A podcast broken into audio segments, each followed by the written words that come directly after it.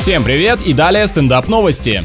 Россиянка не смогла снять серьги и вызвала спасателей. Чипа и Дейла, надеюсь, это их уровень, а у работников МЧС, уверен, есть дела посерьезней. У женщины не получилось самостоятельно вытащить из ушей украшения, и она решила вызвать подмогу. Жалко ее парня, он ей не только колье застегивает или с пальто помогает, похоже, там полноценный процесс совместного одевания и раздевания происходит, как с ребенком. В конечном счете сотрудники оказали помощь, но признались, что с таким столкнулись впервые.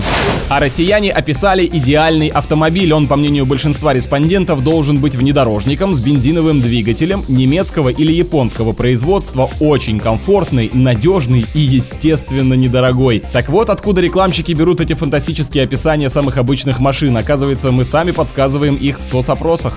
На этом пока все. С вами был Андрей Фролов. Еще больше новостей на нашем официальном сайте energyfm.ru.